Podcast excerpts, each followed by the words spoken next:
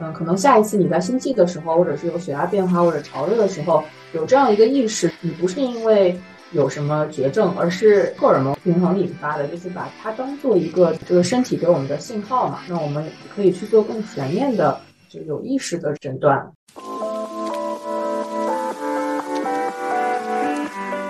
Hello，大家好。Hello，大家好。这里是听说更年期，我是南希，我是思佳。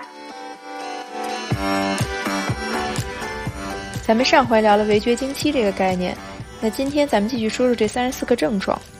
首先，就真的有三十四个吗？而且这三十四个症状，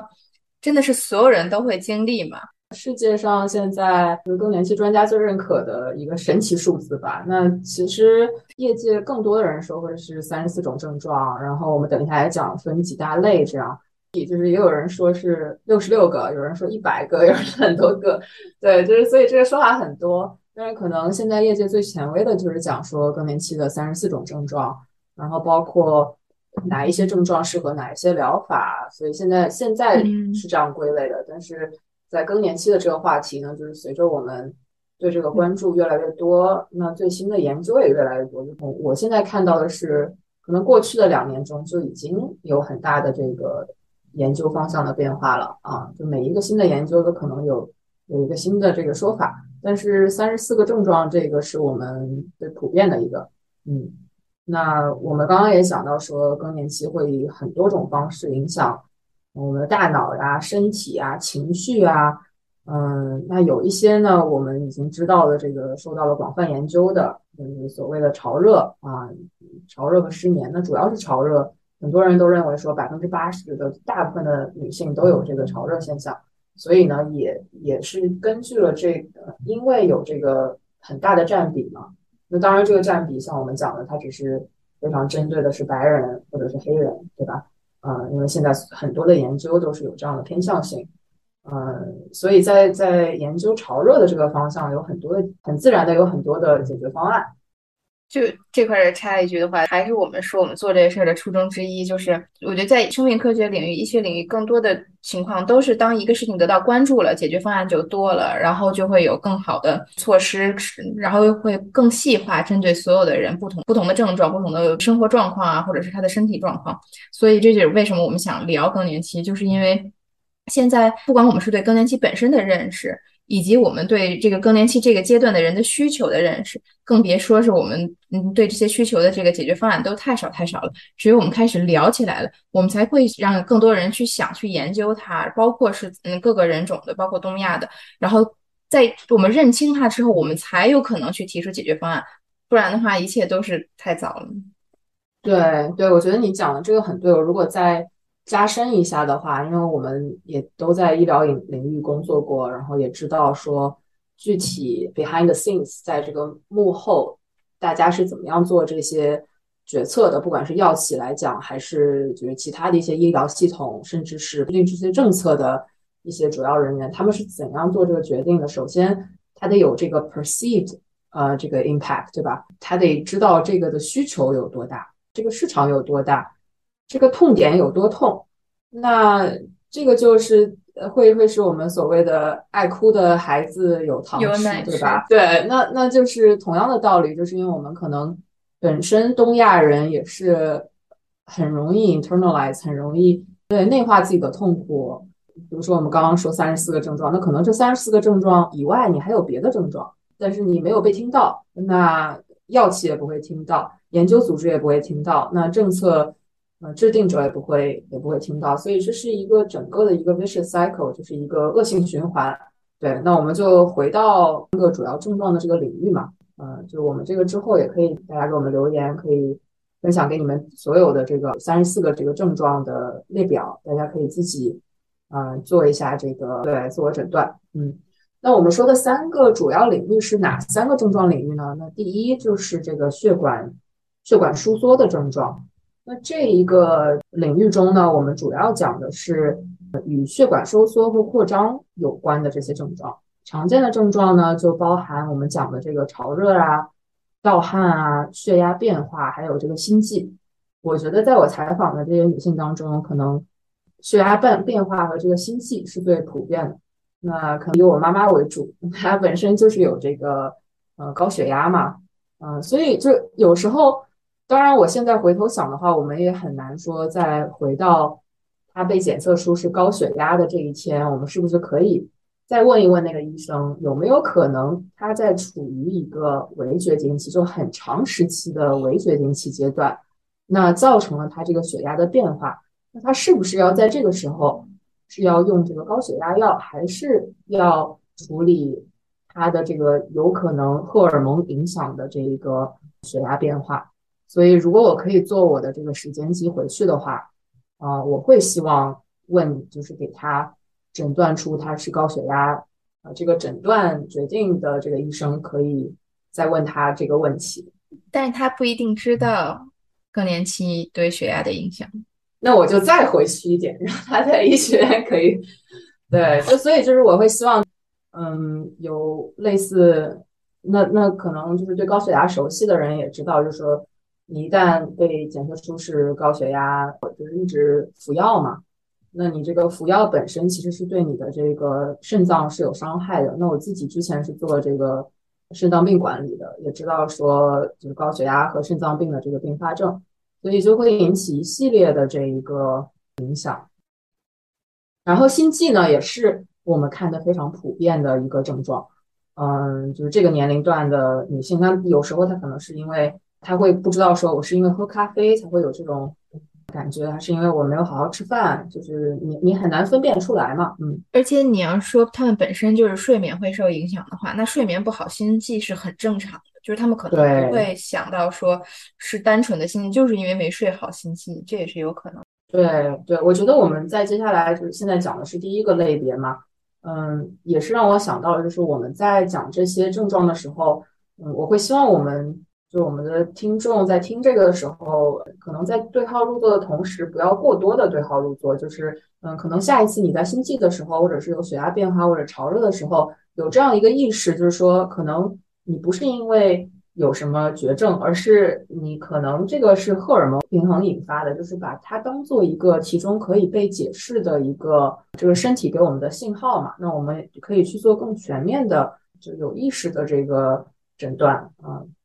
然后，嗯，那第二个类别呢，我们讲的就是这个阴道干燥和性交困难。嗯，那这个症状呢，大家肯定知道这一类的症状都是非常难以启齿的嘛。那很多时候。也很难，就是和这个挂钩。由于这个雌激素有助于维持这个阴道润滑和弹性，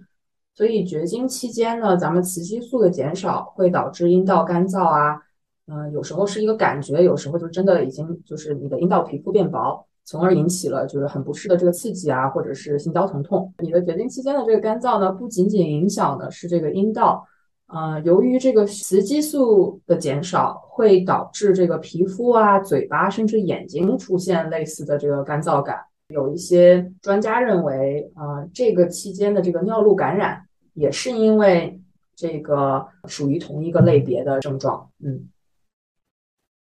天呐，就是感觉这个其实是一件特别复杂的事情，因为每次你说到的一个系列的症状是我们感受到的，其实它是身体的一个变化。然后这个变化是连接到一个激素的，真的是，真的，我们我一方面是觉得这个事情很复杂，另一方面我们的身体也很神奇，就是它不声不响的承承受着我们这么多年，也也不容易。对对，那我们再回到说第三个类别好了，就是你刚刚讲的这个睡眠困难和失眠的这个症状。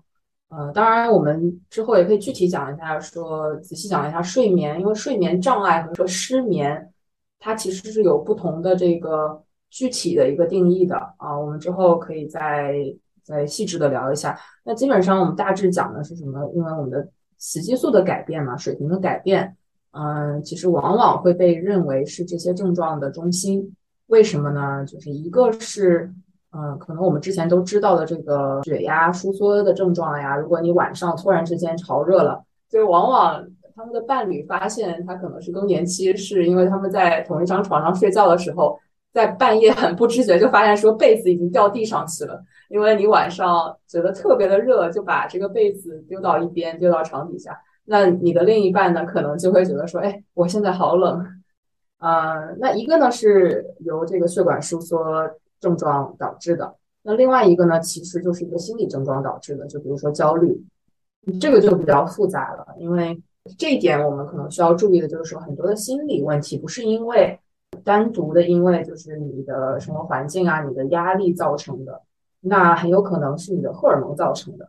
所以你如果真的有这种焦虑啊、抑郁，你可能也要想说，其中的一个解释方式可能是因为你的荷尔蒙变化。可能是因为你在这个围绝经期，嗯，其实最后一个你说的是最难，就是比如说前两个我们可能都还可以说有一些方式去解决，呃，不管是药物的还是物理性的，就是我看到很多产品嘛，尤其是对于潮热，今年好多产品啊，就是那种可佩戴的那个穿可穿戴的一些降温的这种小的东西、小的配件什么的，这些好像都还有。办法可以去做一些什么事情，然后包括你上次也讲到过，就是那个阴道干燥可以有那个油，你都可以做什么。但是最后一个睡眠和心情的影响，可能还真的是最复杂的，就是我很难想到什么好的给他们，就是我看到的解决方案，或者是从我这次的，就是北美医疗会、北美更年期医疗协会的这个最新给出来的这个指南呢，就给医生的指南。那对于失眠，失眠可能是我们所有的症状当中最难、最难调整的一个。那嗯，现在的研究显示，最有效的其实是 CBTI，就是一个 Cognitive Behavioral Therapy，啊，就是一个针对失眠的一个认知行为治疗方式。那如何进行这个方式呢？往往你可能会配搭一个呃一个 therapist，嗯，就是一个专业的治疗师。嗯，那现在也有一些这个 A P P 啊，它有一些软件，它是有这种资质的啊，就是被医疗界有这种认可的，也是也是有的。但是当然，这个具体的这个研究，呃，我们可能之后可以再再再细致的再看一下。嗯嗯嗯，对，我们觉得就是我们知道可能有方向，然后但是具体的嗯产品啊什么的，我们就不做推荐了。对对，那我可能就大体的讲一下什么叫这个 CBTI 吧。就是有时候其实是很简单的东西，就是我举一个很简单的例子好了，比如说你在你要把你的床和你睡眠联系在一起，就很简单，是不要在床上玩手机。这一点很多少人戳中了多少人？戳中了多少人？就是你要训练自己，你在玩手机的时候，你就要在一个别的地方玩手机。然后你在你的床就是用来睡觉的，你要告诉你的身体，你的床就是睡觉的。然后包括这些遮挡的这个光线呀什么的这些，然后包括每一天在同一个时间睡觉。有有一点很重要的是，不要强求，就是你睡不着，不要强求自己一定要睡着，不要去数羊。就是你睡不着呢，你就起来去一个另外一个地方看看书也好，或者怎么样也好。就是你不要在床上强迫自己，因为这个本身就有违背这个你对自己大脑的训练。因为你你在床上睡不着，你没有睡意，你还要拼命去睡，那就是你就是睁睁着眼睛在床上。我就觉得听着就特别复杂，还是请专业治疗师来，因为好多事真的是道理，可能你也不是不懂，但做起来真的很难。就像你说的，对。如果睡不着了，已经很焦急了，然后可能这个治疗方案的关键就是打打破这个睡不着、焦虑、更焦虑、更睡不着的这个循环。但是我们自己是很难打破这个链条的。我觉得还是请请请求助外界帮助，也不是是一个好办法。在这个时候，对对，我们之后可以再继续探讨一下具体的解决方案。嗯。在这两期的内容当中，我们浅聊了一下更年期可能出现的症状，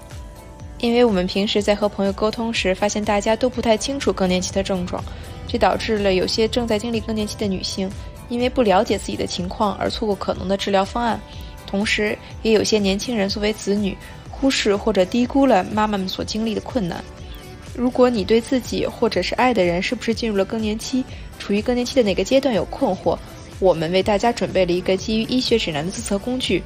欢迎大家加入听友群来解锁这个更年期症状自我评估工具。在下期的节目当中，我们会请来一位神秘嘉宾分享他的更年期经历，他自称是半导体界的东方不败，这是不是让大家对他很好奇呢？咱们下期节目再见吧。